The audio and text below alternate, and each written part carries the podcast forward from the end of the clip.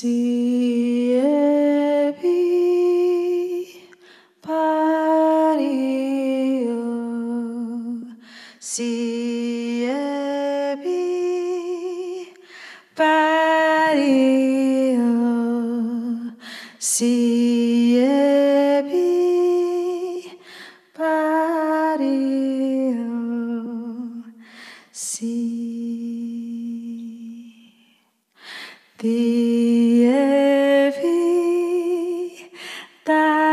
Maria.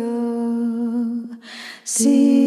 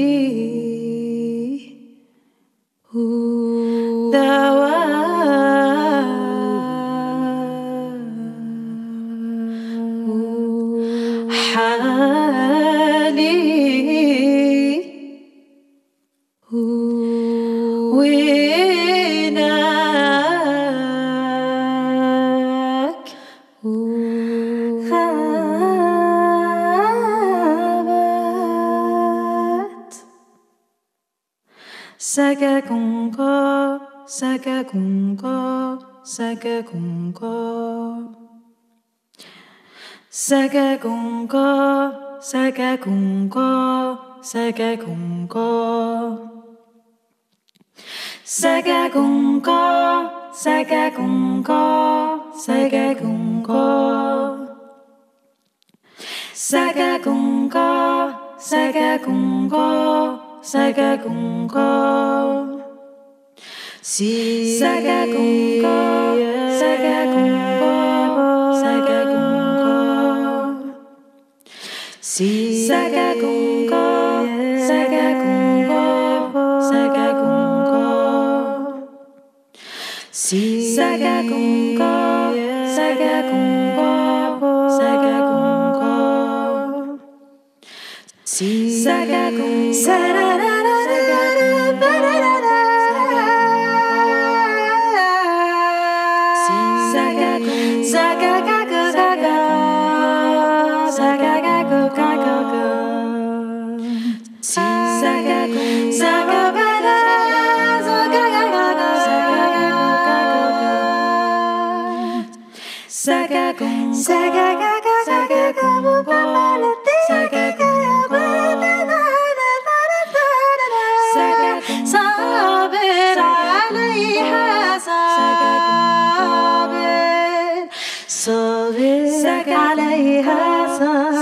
قاضي سبحان سكت قال قاضي سكت عليها قادر سبحان سككم قال سككم قال سككم قال سككم قال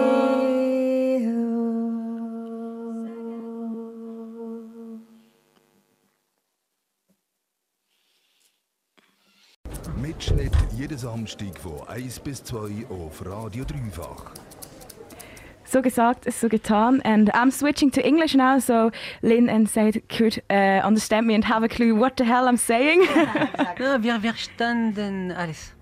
Oh, really? Do you really understand Swiss German? Ein, ein, äh, ein, a little bit. Ja, Like you can get a meaning what we're talking about. ja alles, alles ist klar. alles ist möglich. Alles ist möglich, genau. And um, yeah, hi you two. Welcome. Thank you so much for having us. yeah, thank you for coming. It's really cool that you're here. And uh, so you guys, you left Beirut um, after the explosion back in August, I think. It's a long story. I think it's not really the. It's simple to make it this way, but uh, we were both uh, living last year in Beirut, but I was in Paris um, uh, while the explosion happened. Actually, also Zaid. So we weren't really physically there. But I, I must say, we didn't go back because of the explosion. No. Yeah, yeah, we just went and never came back. Yeah. One way ticket. Okay, and so um, I think it's also, um, correct me if I'm not right, I'm Mhm. not that well informed about the whole situation in Lebanon, but I think um, it's like a really big um, loss you got with the explosion in the port, wasn't it? It was like all the cultural stuff was vanished Yeah. by. Yeah, One thing. th- this is for Lebanon. It was a, a huge loss. The, the, the, the people, the wounded, the families. It's a Mhm. very small country. The neighborhoods, and personally, it's my house and my neighborhood that was were kind of erased from the map. And it, this is, I, and you cannot put words on it. It's just un- unforgivable. It it was actually close to the, one of the you know the most cultural and you know uh, night also scenes in, in, in, in Beirut. So this is also like the architecture in that area was really something that you cannot really recover, unfortunately. Uh, so this is very sad, and it touching uh, because you know because of Be- Lebanon, that is a small country, and there's a lot of refugees also from other countries. Those people also uh, lost some things, and you know, like it's not touching only Lebanese; it's touching Syrians, it's touching other people. So it's it's it is a country that has been too much It's into a huge destruction. tragedy. Yeah, Yeah. But it's not only um, the whole situation around the explosion.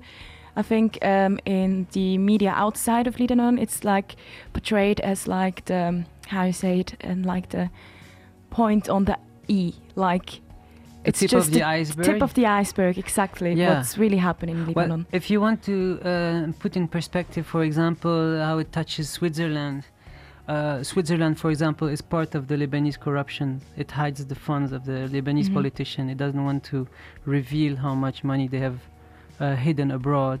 So let's say that a lot of the world superpowers are helping the situation, the tragedy behind Lebanon. So everybody must be concerned because everybody is responsible. hmm So is it kind of a mission for you two guys to go around Europe and say, "Hey, it's not good. It's it has to be done something." Is it kind of for you two like a little mission?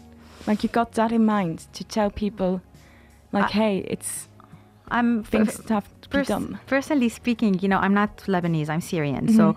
it's it's not. Um, I, I never even in the Syrian crisis, I didn't really do music for the Syrian crisis. It for me, music has never been a political issue, but I feel it is so powerful for political cases.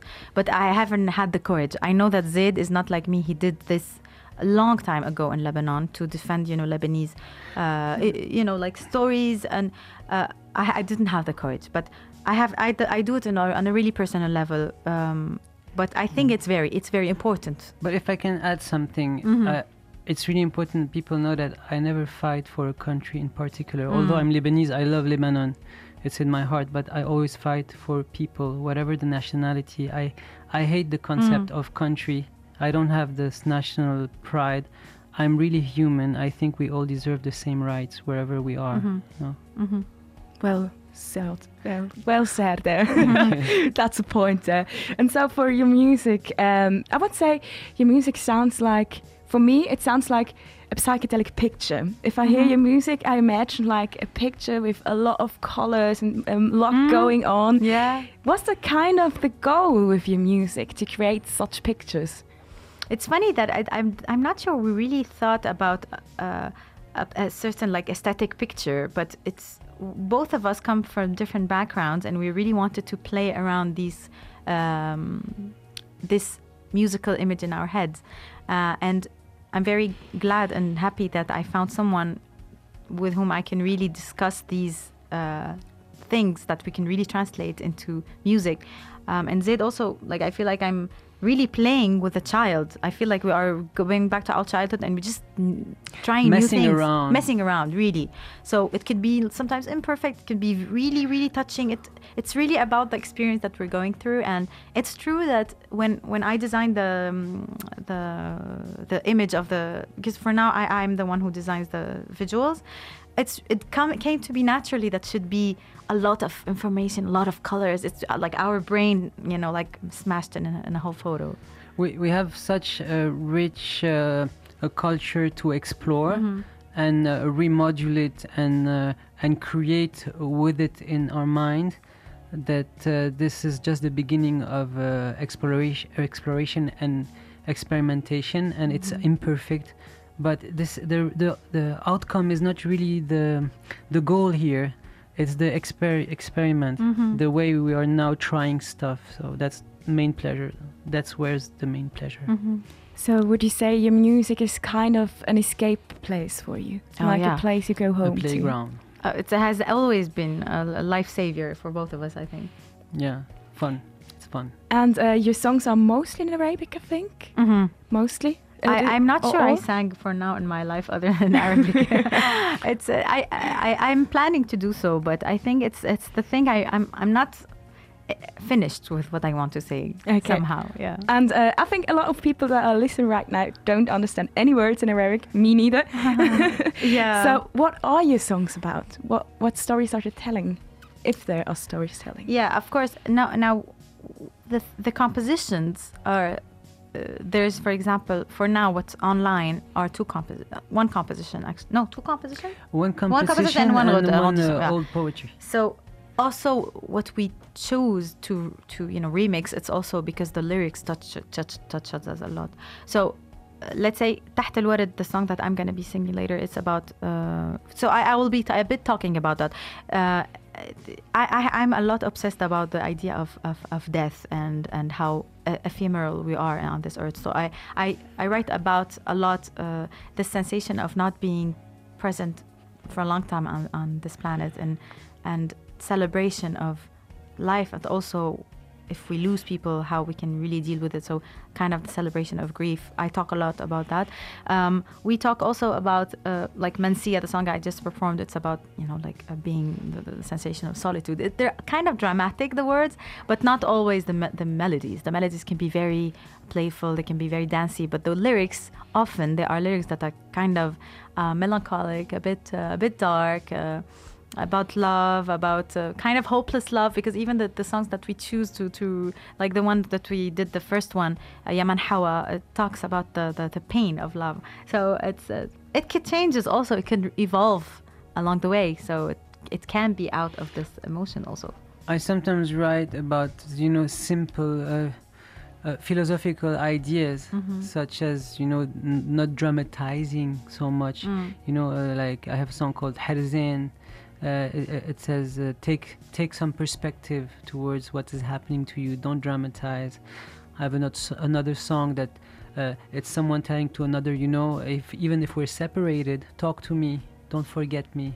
Your voice is enough for me. So those simple uh, um, lively um, ideas but that are so important. So uh, also I, I like introducing that in my composition something very human and something just Mm.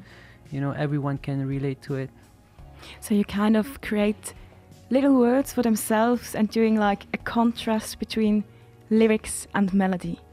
I- In my case, yeah. like for sure. this is what I really like doing. It's that's uh, Linda's really sad song, but in a very upbeat and happy way. yeah, exactly. like laughing and crying at the same yes, time. because this is what life is about. Yeah, actually, yes, it is. and one funny question I thought of today. Um, your uh, band name is like perfect for it, Bedouin Burger. Yeah. What would the perfect Bedouin burger taste like? what would be in there? Zaid, you're good at these things. Yeah, I think it would be uh, somehow spicy and juicy, and uh, when you taste it, you just trip. You go very far in your mind. It's like a mental food. Nice. Mm. We'll try. yeah, yeah, yeah. We're So- cooking, we're preparing. Maybe selling them as merch. Uh, yes, exactly. It could be a nice uh, branch of our work. And you We- we- guys? We talked about opening We a, did. a food chain in Exactly. the Arab world. nice. so, and you guys still have a concert up. You're playing at Sedel tonight together with Ernesto um, Chahoud. Mhm. Am I pronouncing it yes, right? you're pronouncing Yes. perfectly. so, what can one expect tonight Ooh. at the Sedel? Well, Ernesto is gonna put people in the um, in the right mood because he has a very very eclectic selection Mhm. of rare records from the 70s, the 80s, the 90s of Arabic contemporary music. Very nice. So I think it's like the perfect uh, combination with what we do because then when we start, we still carry this uh, Arabic heritage, Mm. but we are again playing with it and transforming it into something. I I don't know what what defines modern, but uh, we're doing it now, so it's somehow modern. modern. Yeah, yeah, yeah. It's a, it's a. I think we kind of we complete each other. It wasn't really yeah. uh, something that we expected, but when we started doing It's yesterday and before yesterday, it was very coherent, and we felt like mm, it's a nice. Uh, it's a You nice hear cho- people, yeah, choice. that has Mhm. have experimented throughout the time with Arabic music, and then it's us. So it's Mhm. kind of Yeah, yeah, continuation. yeah, yeah. C'est vrai. Tout à fait. Really nice. So, stage would be at 8, I think. At Yes. 8 o'clock. Mm. So if you're at home interested in, you could go to. And um, I thank you two very much for your time to speak with me. Thank you And so much. You're so welcome. Thank you for having us. Yeah, thank Thanks. you. Radio Dreifach. يا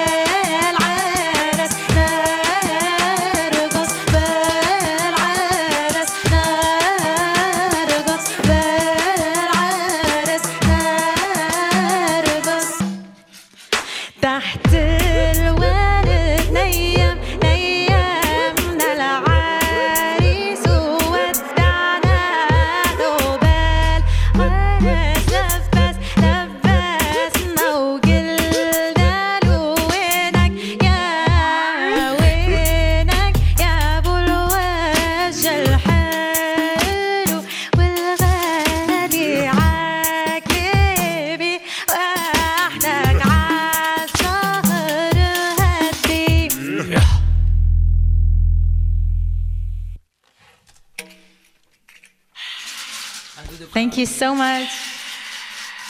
Thank you, thank you, thank, Thank you so much. This is much. Bedouin Burger.